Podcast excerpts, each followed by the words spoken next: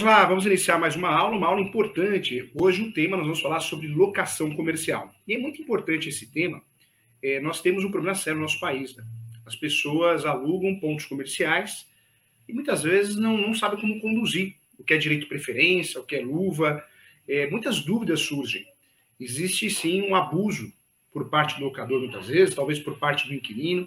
Eu falo que muita gente comete vários erros por falta de conhecimento. Então vamos juntos navegar por esse mundo de forma didática, objetiva, para que você possa conhecer de fato o que é a locação comercial, tá bom? Vamos lá. Quero trabalhar com você aqui e, e nesse, esse assunto merece isso, uma introdução. Quando nós falamos de locação, nós precisamos ter em mente que nós temos pelo menos três legislações sobre locação. Três. A primeira legislação é o Estatuto da Terra. Então, o Estatuto da Terra também é, é sim, uma legislação importante que trata de locação. A segunda legislação importante que nós temos é o Código Civil. Por incrível que pareça, o Código Civil não trata só, única e exclusivamente, de locações de bens móveis, mas também em caráter de exceção de bens imóveis. Que aí eu trago para você hotel, motel, a parte hotel, espaço publicitário, então eu trago como exemplo o outdoor. Trago como exemplo também a vaga de garagem autônoma, ou seja, aquela vaga de garagem que tem matrícula própria. Então, essas relações locatícias estarão previstas sim no Código Civil. Então, tema importante também. E aí, a conhecida lei, a terceira legislação que vai tratar de locação no Brasil, é a lei do inquilinato, a famosa lei do inquilinato. A lei do inquilinato é a lei 8.245 de 91, é a lei que trata de locação de bens imóveis. Na sua natureza, essa lei trata de locações residenciais, por temporada, e locações não residenciais. Quando eu falo de locações não residenciais, eu posso chamar também de locação comercial, inclusive é um nome muito utilizado. Posso chamar também de locação é, empresarial, locação industrial, e também vale a pena lembrar que a locação comercial, como é, é tratado a nomenclatura, é, na lei, falamos de locação não residencial, ela também é utilizada para fins de shopping center. É, quando eu faço locação de galerias, ela é aplicada também de uma certa forma, ela é utilizada. Então, nós temos aí um regramento também. Vamos lá, vamos começar pelo primeiro ponto, já que estamos tratando da parte introdutória. Eu quero falar para você a respeito da alocação não residencial prevista no Código. Nós temos o primeiro artigo que vai tratar dessa alocação. Quando eu falo Código, a lei, né? É o, é o Código da Alocação, é a lei do inclinato. É o artigo 51. O artigo 51 vai tratar, sim, da alocação não residencial. Nas locações de imóveis destinados ao comércio, o locatário terá direito à renovação do contrato por igual prazo, desde que, cumulativamente, tem alguns requisitos. O artigo 51, eu falo que ele já começa começando, né? É, nós falamos aqui do artigo 51, nós estamos falando da ação renovatória. Uma dúvida muito comum a respeito da locação comercial é essa tal ação renovatória. Eu diria que é uma das ações mais importantes do mundo locatício. A relação locatícia é, permite que o inquilino faça uma ação judicial pedindo a renovação do contrato de forma compulsória. Qual que é o nome dessa ação, gente? Vamos lá, atenção, anota aí. O nome da ação é ação renovatória. Então, professor Júlio, eu tenho uma pizzaria, tenho um restaurante, tenho uma barraca, tenho um posto de gasolina, tenho um escritório de advocacia, um escritório de contabilidade, uma imobiliária. E eu tenho a certeza que o locador não vai renovar o contrato. E eu não quero. Eu não quero que isso aconteça porque eu vou perder meu ponto comercial. Eu vou perder a minha clientela. Eu vou ter que procurar outro local. Eu vou ficar muito prejudicado. Tem funcionários. Tem algo que eu posso fazer? Tem. A legislação brasileira, a lei do inquilinato, o artigo 51, traz a possibilidade de você fazer uma ação que chama ação, é, a renovação compulsória, é o termo correto a ação renovatória, conhecida na doutrina da jurisprudência. O que é ação renovatória? Ação renovatória é, ou ação de renovação de contrato, renovação compulsória, vários nomes são utilizados. É uma ação que eu bato na porta do Poder Judiciário, eu, inquilino, locatário, locatária comercial, e falo para o Poder Judiciário: Poder Judiciário, me ajuda. Eu quero renovar o contrato de locação comercial, não residencial, empresarial. Eu quero renovar. É, eu não posso perder minha clientela, não posso perder meu ponto comercial. Eu preciso da sua ajuda. Essa ação, gente, eu falo que é uma ação traiçoeira. É uma ação muito interessante, mas infelizmente um juiz julga diferente do outro. Eu já tive decisões importantes, procedentes, onde o juiz reconheceu todos os documentos juntados e deu certo, o juiz, a juíza. E já tive decisões onde o juiz entendeu que o documento foi juntado, idoneidade do fiador, idoneidade da garantia, não, não supria. Eu não gosto muito, eu não sou a favor de situações que o juiz ou a juíza tem uma abertura subjetiva sobre tal documento. Porque essa abertura subjetiva, ela vai mexer na ferida. Ela vai quebrar um requisito da ação, vai fazer você perder ou ganhar. Então, toda ação que dá a possibilidade do juiz fazer um juízo de valor, um juiz ou a juíza, na minha opinião, isso é perigosíssimo. Porque você perde a ação por mero detalhe, por uma interpretação de alguém, do julgador. Então, essa ação, como algumas ações no Brasil, dá essa possibilidade de uma interpretação, porque ela exige alguns documentos, como idoneidade do fiador. E essa idoneidade do fiador, como que eu vou provar? Uma declaração, onde ele declara que é, é idôneo. E já vi julgados que o juiz entende que não. E não, aquela declaração não supre. É um problema sério que nós temos. É um problema sério porque, de fato, nós temos uma situação é, onde você perde a ação porque o juiz ou a juíza entendeu que aquele documento não faz prova. Então, tudo que é muito largado, muito aberto, é perigoso. E aí fica uma crítica nessa ação, porque dá abertura para que o juiz, uma juiz, julgador, possa julgar da melhor forma possível para ele, né, para o órgão, para o Poder Judiciário, prejudicando alguém nessa história. Então, sempre falo que julgamentos com possibilidades de aplicar situações objetivas, interpretações, é, é perigosíssimo. E isso acontece principalmente nessas ações que tem essa abertura de um reconhecimento não, igual um justo título. Ações de uso campeão que tem justo título. Pode o juiz entender que aquele documento não é um justo título de boa-fé. Essa análise subjetiva é perigosa. Todas as ações que nós não dependemos de uma análise subjetiva é uma ação mais segura. E essa ação renovatória tem essa análise, porque muitas vezes o documento que você junta para fazer prova de unidade do fiador, de unidade eh, do, do, do locatário, o judiciário entende que não, não é eficaz. Para fazer essa ação, nós precisamos ter alguns requisitos obrigatórios. Eu preciso que o meu cliente tenha cinco anos de contrato. Não precisa ser um contrato de cinco anos, podem ser dois, três contratos que a sua junção prova em cinco anos. Tá? Então não precisa ser um contrato de cinco anos. Posso ter dois, três contratos. Eu preciso provar o lapso temporal de cinco anos contratual. Outro ponto também, eu preciso provar que o meu cliente, o inquilino, locatário, locatária, esteja no imóvel há três anos, na mesma atividade. Cinco anos de contrato de locação, três anos na mesma atividade. É o primeiro requisito. Próximo requisito que eu quero tratar com você aqui. Esse requisito, muita atenção. O contrato tem que ser escrito e por prazo determinado. O contrato tem que ser escrito e por prazo determinado.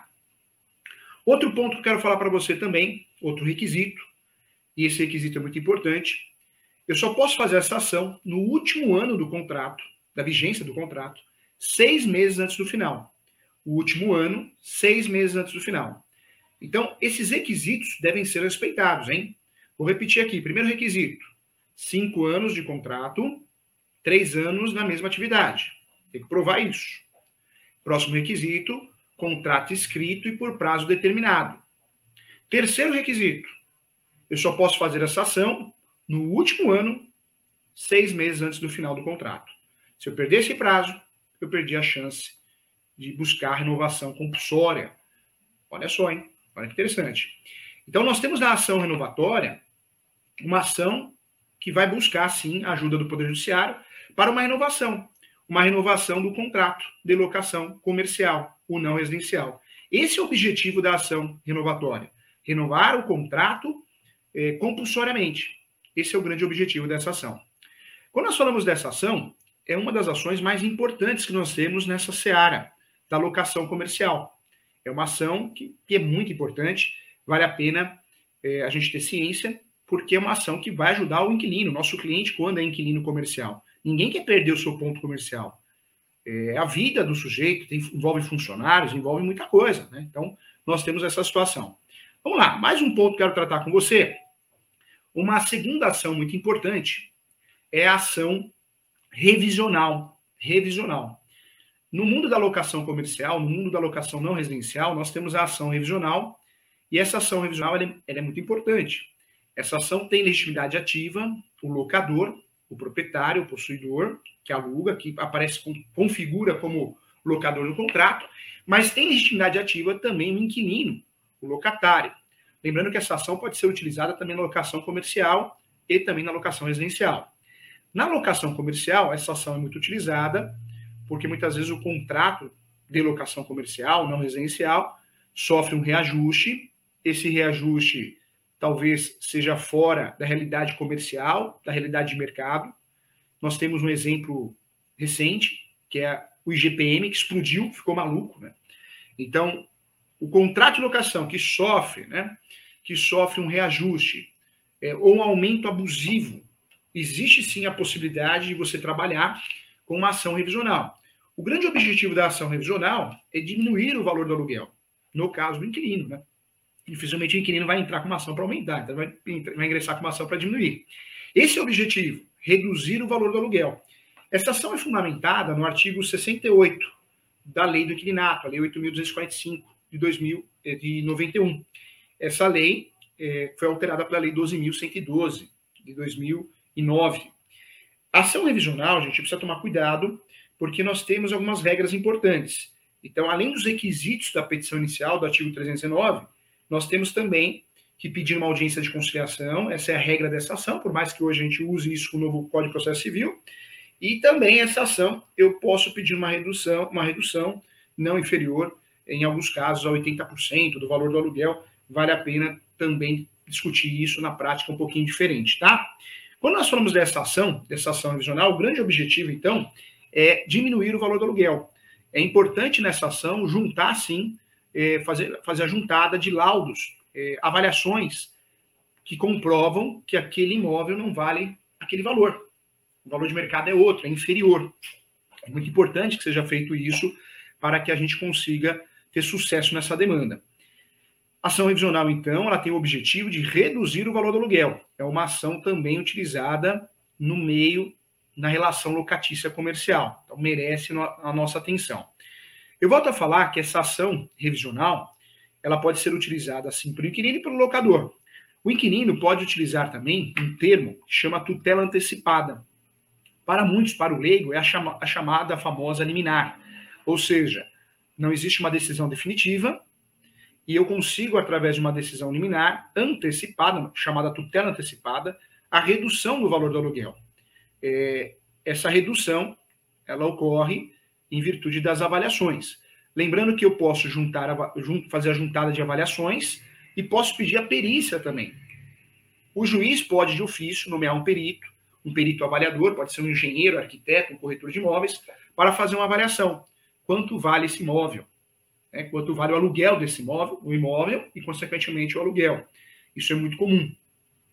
A perícia normalmente é paga pelo autor da ação. Então, é um detalhe importante que temos que lembrar. Essa ação pode, posso pedir justiça gratuita. Essa ação, se eu não consigo deferimento de justiça gratuita, eu vou pagar as custas judiciais, a, a taxa judiciária. Alguns estados 1%, outros estados 2% em regra, e alguns estados chegam até 4%. Eu preciso pagar também a citação, em regra é feita por correio, pode ser feita por oficial de justiça. Em alguns casos, a citação fictícia, no último momento, pode ser utilizada, a citação por edital. Vale a pena lembrar essa ação tão importante dentro do cenário da locação comercial. Essa ação, vale a pena é, sempre tratar dela quando nós falamos de locação comercial, porque é uma, é uma ação muito importante para que você consiga reduzir o valor do aluguel com a ajuda de uma decisão judicial, ou seja, uma redução do valor do aluguel compulsória, uma decisão judicial. Uma decisão judicial para reduzir o valor do aluguel, quando existe um reajuste abusivo, um aumento abusivo. Então é importante falar também sobre essa ação. Vamos falar sobre mais uma ação, que também é importante dentro dessa seara da locação comercial, que é a ação de consignação de pagamento. A ação de consignação de pagamento de aluguel e acessórios da locação também é uma ação muito importante que merece nossa atenção. Essa ação é prevista no artigo 67 é, da lei do inquilinato. Quando que eu vou usufruir dessa ação de consignação de pagamento de aluguel acessórios? Vamos dizer que o locador, o proprietário, o possuidor, se negue a receber o aluguel. Ele não quer receber porque ele quer receber um valor por reajuste. E você não quer pagar o valor por reajuste. Você pode consignar o pagamento desse, desse aluguel em juízo. Existe a consignação extrajudicial, nós aprendemos isso na faculdade, mas eu não oriento utilizar na prática essa consignação extrajudicial. Ela não vai suprir a sua necessidade. Ela não vai. Primeiro, que ela não é pré-requisito para fazer uma ação de consignação de pagamento judicial, ela não é requisito. Segundo, que eu também é, só vou perder tempo, não vai resolver o problema. Muitas vezes eu vou ter uma dificuldade. Eu falo de, da consignação extrajudicial, eu tenho que ir até o banco, até a instituição financeira. Quando eu falo com alguém, um funcionário da instituição financeira, eu falo, olha, eu quero usar o serviço de consignação de pagamento extrajudicial. Não que caia em desuso, mas é tão pouco utilizado que o funcionário do banco ele vai ter dificuldade de fazer o procedimento, de te orientar. Então você vai perder um tempão no banco, porque um vai ligar para o outro até que alguém fique sabendo como funciona isso. Você deposita a consignação extrajudicial, você deposita no banco, paga esse serviço para o banco e o banco vai notificar. Vai notificar a parte que tem um dinheiro à, à disposição daquela pessoa. Esse é o serviço que o banco presta. Mas isso é tão pouco utilizado atualmente no Brasil que você vai ter muita dificuldade. Tem funcionário que nem sabe que isso existe. Então, não oriento você fazer a consignação extrajudicial. Eu, eu entendo que não é eficaz, não é pré-requisito para fazer a ação de consignação de pagamento de aluguel. Então, seria uma estratégia equivocada. É, numa situação que você tem, sim, a negativa do locador em receber o aluguel, do locador ou seu representante, um advogado, uma advogada, um corretor, uma corretora, uma imobiliária, compensa, sim, você partir para a ação de consignação de pagamento judicial porque ela é muito mais eficaz, muito mais segura, gera uma publicidade, é outra situação, né? Quando nós falamos aqui, é, a ação de consignação de pagamento de aluguel, ela não é só utilizada somente, exclusivamente, em situações onde eu vou fazer a, a consignação do valor do aluguel pela recusa do locador. Eu posso também consignar o valor do pagamento quando eu não sei para não sei para quem pagar. O locador é desconhecido. Vamos dizer que eu sou sou locatário de um imóvel comercial, borracharia, um lava-rápido, estacionamento, um posto, um restaurante, aparece alguém falando que é dono. Dia seguinte aparece outra pessoa falando que tem que pagar aluguel para ela porque ela que é dona. Ou seja, eu vou pagar para quem eu aluguei? Eu tenho dúvida. Será que estou pagando para a pessoa correta? Eu tenho, tenho, tenho minhas dúvidas e vou, vou depositar em juízo. Então, é uma saída interessante, uma saída inteligente, juridicamente falando. É, vale a pena lembrar que a ação de consignação de pagamento de aluguel pode ser utilizada, assim, na recusa do locador. Pode ser utilizada também quando eu desconheço o locador. E pode ser utilizada quando existe uma confusão, ou seja, eu não sei para quem pagar. Tá? Todo mundo quer receber e eu não tenho certeza para quem eu deveria pagar. Quem paga mal, paga duas vezes, né? ou não paga. Então, fica a saída aí. Vamos lá. Então, ação importante, essa consideração de pagamento de aluguel. Quero lembrar que nós podemos consignar a chave e também bens acessórios. Né? Vamos dizer que o locador não aceita a chave de volta. E acontece, né, gente? Locação é um assunto complexo. O locador entende que você tem que pintar as portas, tem que pintar o chão, tem que fazer isso, fazer aquilo, mas quando ele alugou o imóvel não estava assim. Nós temos a responsabilidade na locação, e essa responsabilidade estrutural é do locador. A responsabilidade por manutenção é do inquilino. Mas tem locador que judia do inquilino. Ele quer exigir coisas, situações que não tem sentido. Ele quer exigir uma coisa que ele não entregou, ele ou ela. Né? É, já vi isso, a gente tem experiência no assunto, a gente já viu acontecer várias vezes. Uma casa antiga quer que pinta as portas, quer que. Não tem o que fazer, né? É claro que o, o inquilino sempre vai entregar nas condições que recebeu, vai fazer as devidas manutenções, mas tem exigências que são abusivas. E vamos dizer que o locador se negue a receber a chave, porque ele acha que não está pronta a casa, que não, a vistoria não foi aprovada é, pode sim o inquilino, para rescindir o contrato e fugir da cobrança de aluguel, depositar a chave em juízo. Depositar a chave em juízo. E nós sabemos que a chave é a tradição, né? A chave é a tradição. Enquanto o inquilino ficar com a chave, o aluguel pode ser cobrado. Por isso, o inquilino muitas vezes utiliza essa ação para depositar em juízo. Então, é uma, é uma situação importante que nós devemos é, lembrar para que a gente resolva, fuja de uma situação que pode dar dor de cabeça. Tá? Então é importante isso também. Vamos lá. Quero trabalhar com você nesse momento mais uma situação importante na alocação comercial, hein? Quero falar com você a respeito de uma das ações mais novas que nós temos nas relações locatícias comerciais. É a chamada ação de fundo de comércio, ou ainda chamada indenização de fundo de comércio. Essa ação, chamada indenização de fundo de comércio, é uma ação que eu vou utilizar quando o locador pediu o imóvel, ponto comercial, na vigência do contrato, ou após o fim do contrato, e eu tenho comércio, seja qual for, um salão de cabeleireiro, um lava-rápido, estacionamento, seja qual for, uma loja, um restaurante, uma lanchonete, eu, eu quero uma indenização, porque eu estou há cinco anos no imóvel, três anos na mesma atividade. Então, eu quero pedir uma indenização das benfeitorias e da minha clientela que eu constituí ao longo do tempo. Professor, você acha correta essa ação? Eu falo que eu, eu sou advogado raiz do direito imobiliário, então eu advogo para os dois lados. Eu advogo para o cliente que me contrata, eu uso a tese e a contratese. Mas se a gente parar para pensar, qual que é o objetivo dessa ação? De fato, é proteger o inquilino, o pequeno comerciante, o médio comerciante, o pequeno e médio empresário. Porque se o, o empresário tiver receio, o comerciante, de abrir um, um comércio, porque ele sabe que ele não tem segurança nenhuma, ele aluga, depois de três anos, quatro anos, cinco anos, o locador pode pedir o imóvel de volta, talvez ele não vai querer abrir, ele prefere fazer lá no fundo de quintal, lá na casa dele. E isso vai impactar na economia do Brasil, porque não vai gerar emprego. Nós achamos muitas vezes que quem emprega nesse país são as grandes indústrias multinacionais, não é verdade. 80% das pessoas trabalham em empresas médias e pequenas.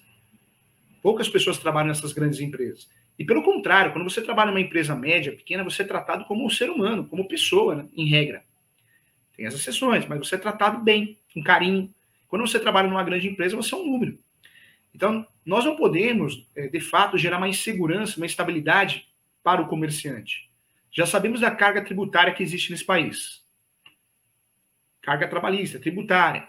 Você imagina se realmente não existir uma, uma mínima segurança na relação comercial de locação. Então, essa ação vem para substituir, né, ou pelo menos proteger, tampar esse buraco dessa necessidade.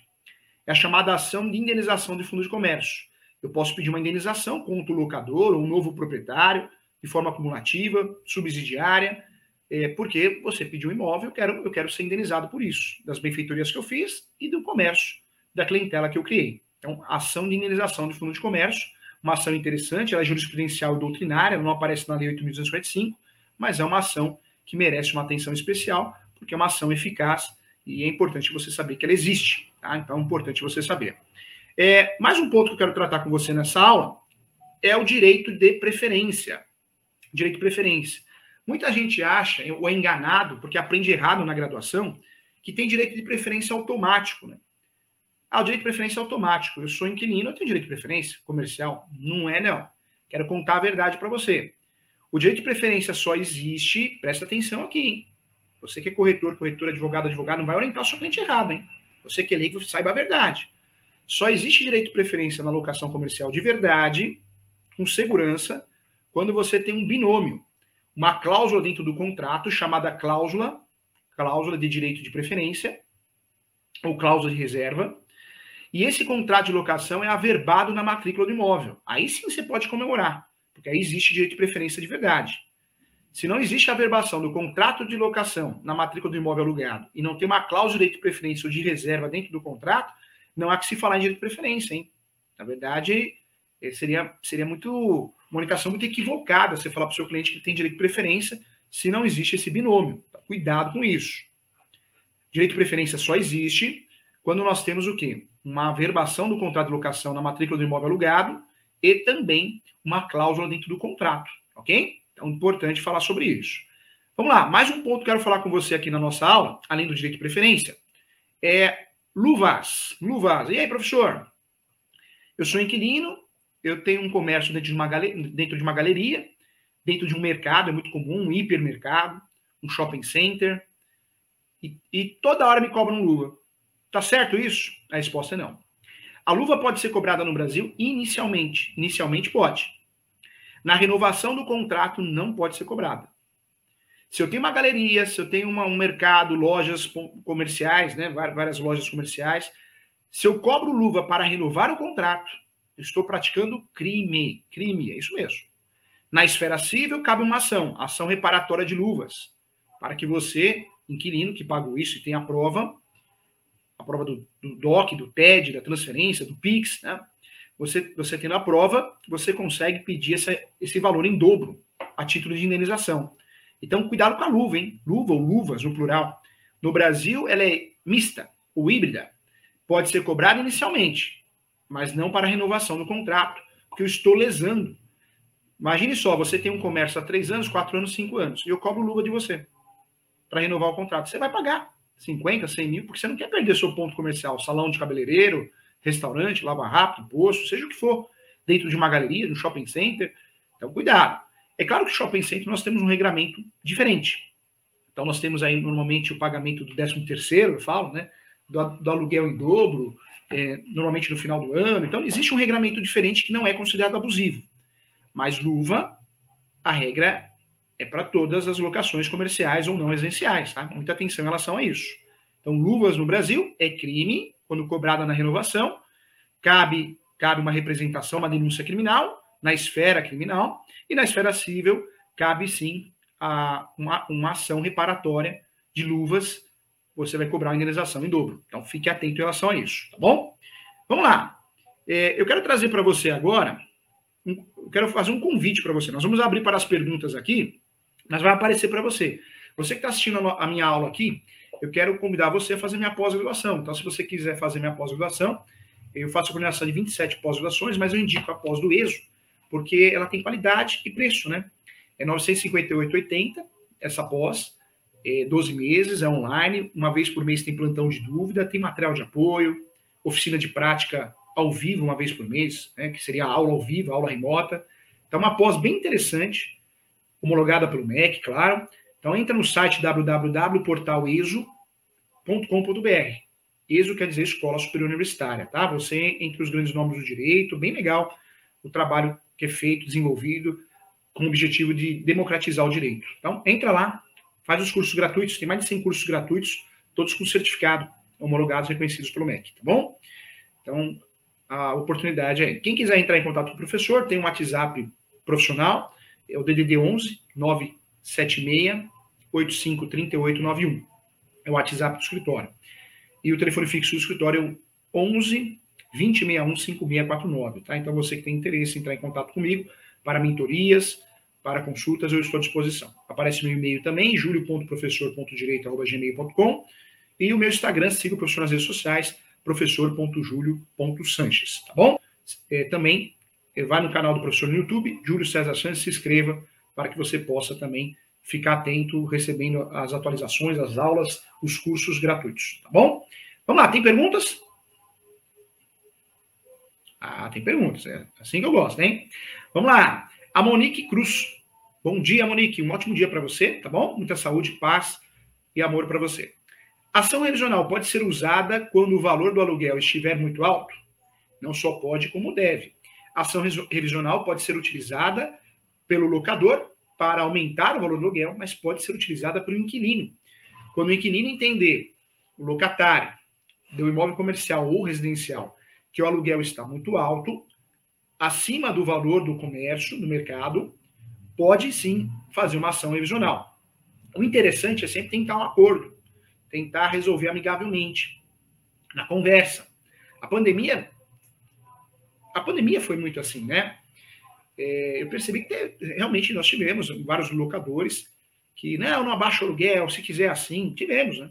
O ser humano é tem, tem de tudo, mas nós percebemos na prática que tem muita gente do bem, né? Tem muita gente do bem.